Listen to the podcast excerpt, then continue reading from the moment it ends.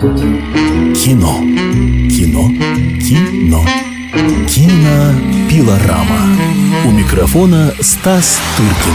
Радио и телевидение «Комсомольская правда». Мы приветствуем наших радиослушателей и телезрителей. В течение ближайшего часа говорим о кино, кинопремьеры, киноновинки в центре нашего внимания.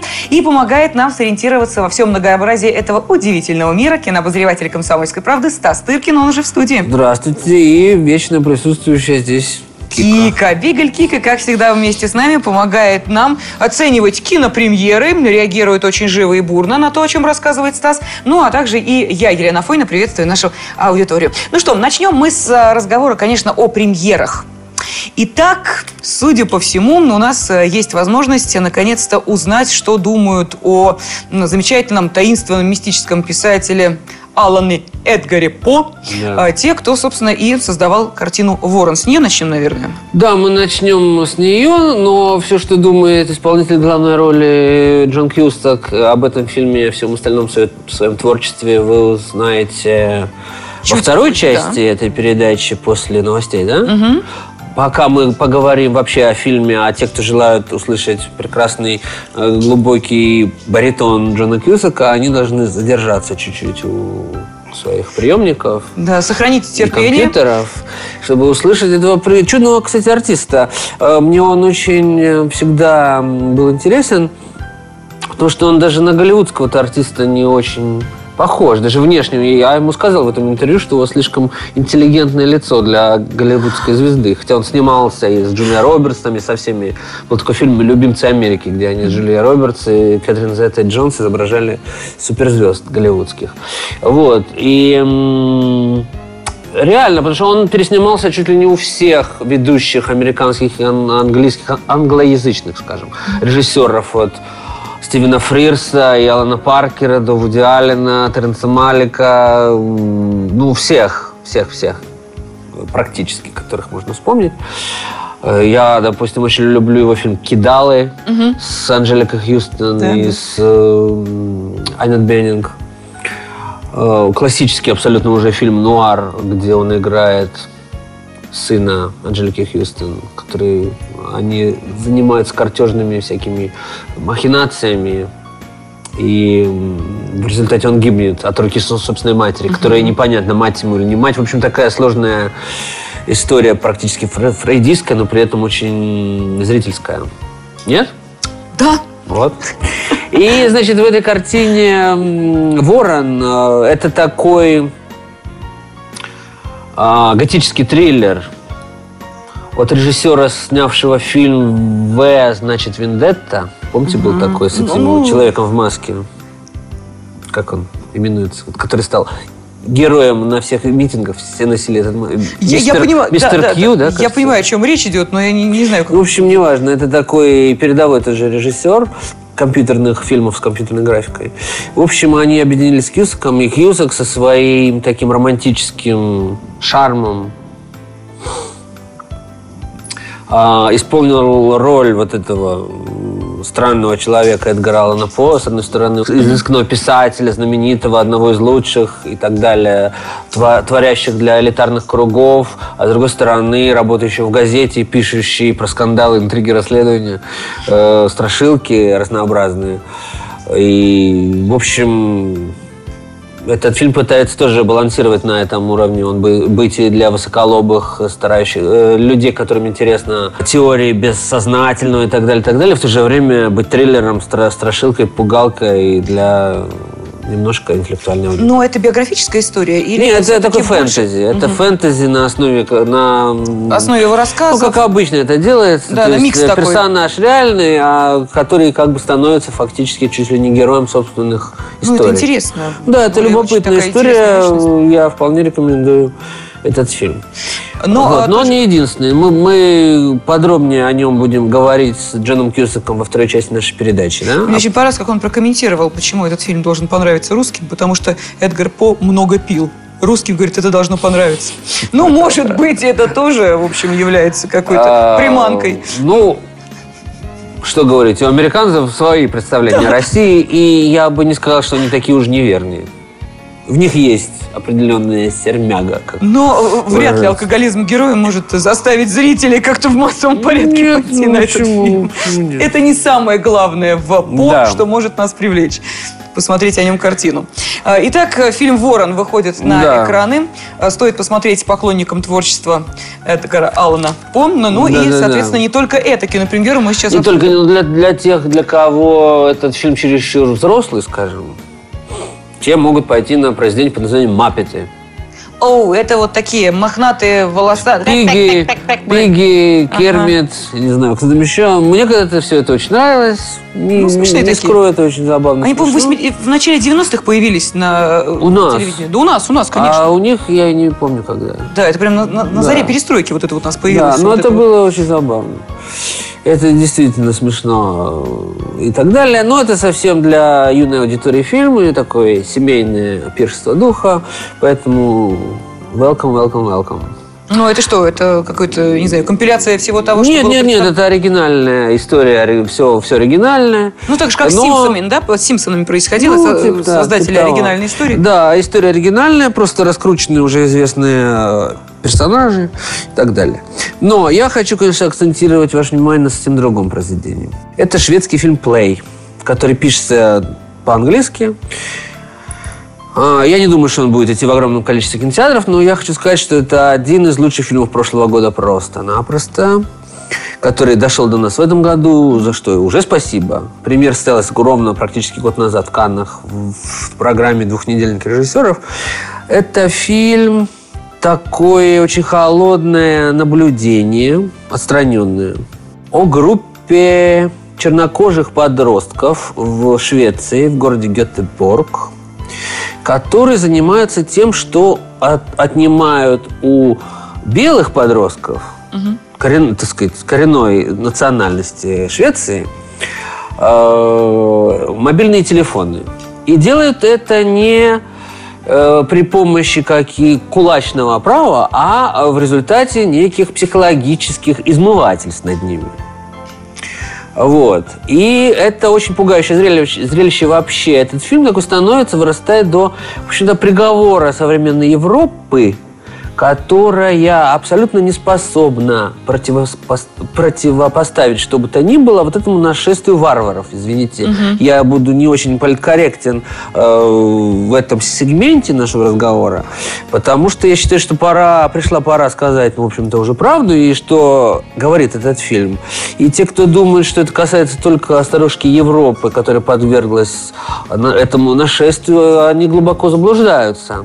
Я, во-первых, никогда так не думал. Во-вторых, не далее, как в прошлую субботу, я столкнулся с тем, что я, допустим, вызвал... Я приехал с фестиваля, у меня не работали розетки. Произошло это вечером в пятницу. И я вызвал, разумеется, там, в ЖЭК, позвонил и был глубоко благодарен, что они ко мне вообще хоть кого-то прислали в пятницу вечером. И это оказалось два э, слегка подвыпивших жителей Таджикистана. И я к ним ничего не имею. Это нормальный, простой ра- рабочий люд. И все было бы прекрасно, я бы об этом не, не вспоминал, если бы они случайно ткнули пальцем не в, ту, э, не в тот э, щиток, и не вышел разъяренный, э, э, э, значит, выходец э, из Кавказа, с которым я имею удовольствие делить э, Лестничную пла- клетку. лестничную площадку, и начал их избивать прямо при мне. Я, разумеется, глубоко этому возмутился и так далее. Ну, то есть то, что вот эти вот классовые и национальные столкновения происходят по всей Европе, в, том числе у нас, это настолько очевидно. Это настолько... И тогда я как-то, э, будучи свидетелем этой отвратительной сцены, я как-то понял, что, конечно, этот человек во- воплощает не лучшие черты кавказского народа, безусловно. И что огульно и нельзя мазать всех одной краской, это все прекрасно понимаю.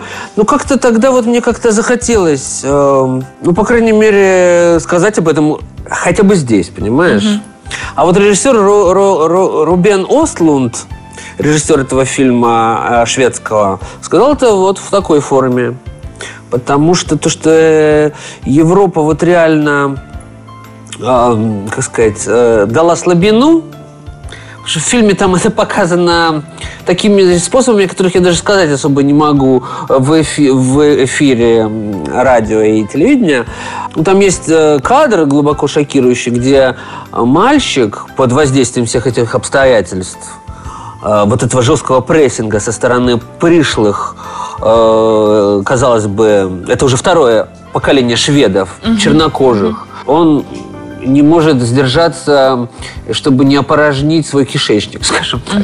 Так вот, вот этот образ, мне кажется, он, он характерен для Европы, которая сделала примерно то же самое под э, влиянием этого нашествия со стороны варваров. Сам- Самое потрясающее, что там есть сцена, когда папа униженных мальчиков да, пытается разобраться с этими африканскими подростками.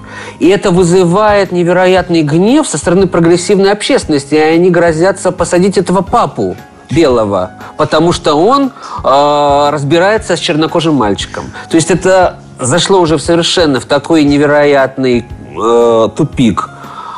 Э, вся Давай-ка эта вспомним, история. что Да. э, Америка ведь шла по тому же самому пути и доходила до абсурда, когда э, белый полицейский не мог, э, чуть ли доходило не до этого, надеть наручники на, на чернокожего э, будущего арестанта только исключительно по одной простой причине, что это тут же могло быть расценено как вот такие расистские э, проявления. То есть э, доходило до того, что у ну, преступников чернокожих было прав больше, чем у белых полицейских. Ну, Но вот это происходит. знаем, по крайней мере, из фильмов, опять же. В общем, можно только радоваться пока что, что у нас страна настолько ксенофобская, и что у нас настолько ненавидят э, всех, э, все национальные меньшинства, что у нас, по крайней мере, до этого и не дойдет. А если до этого доходит, этих людей оправдывают, то виной тому только, конечно, коррупция, безусловно. Ну, это удивительно, что для Швеции Вот. это тоже проблема, Для Швеции это Франция, огромная проблема, да, так же, как и для всей остальной Европы, и об этом снимаются фильмы. Вот только что мы говорили о фильме «Материк», о выходцах из Туниса, которые, и точнее из Африки, которые рвутся на остров Лампедуза. Л- Лампедуза в Италии, во Франции. Это огромная проблема,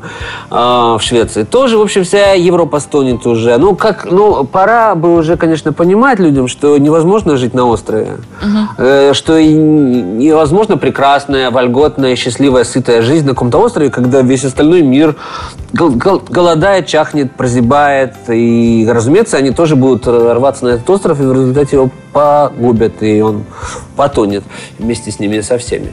Э, Ну, в общем, я настоятельно рекомендую вам посмотреть фильм «Плей» э, шведского режиссера Ослунда. Это вообще фильм-метафора о сегодняшнем состоянии западного, не только западного общества, а один из самых крутых вообще, очень таких жестких Абсолютно. Это же очень жесткий взгляд на то, что происходит, и я считаю, что про это нужно писать и говорить обязательно. Ну, в очередной раз вспомним после этого фильма про распространенный термин «крах мультикультурности». Так что Да, да, раз- то, что уже признано даже политиками. Да. Об этом сказала Меркель, и все. В Германии то же самое с турками и так далее.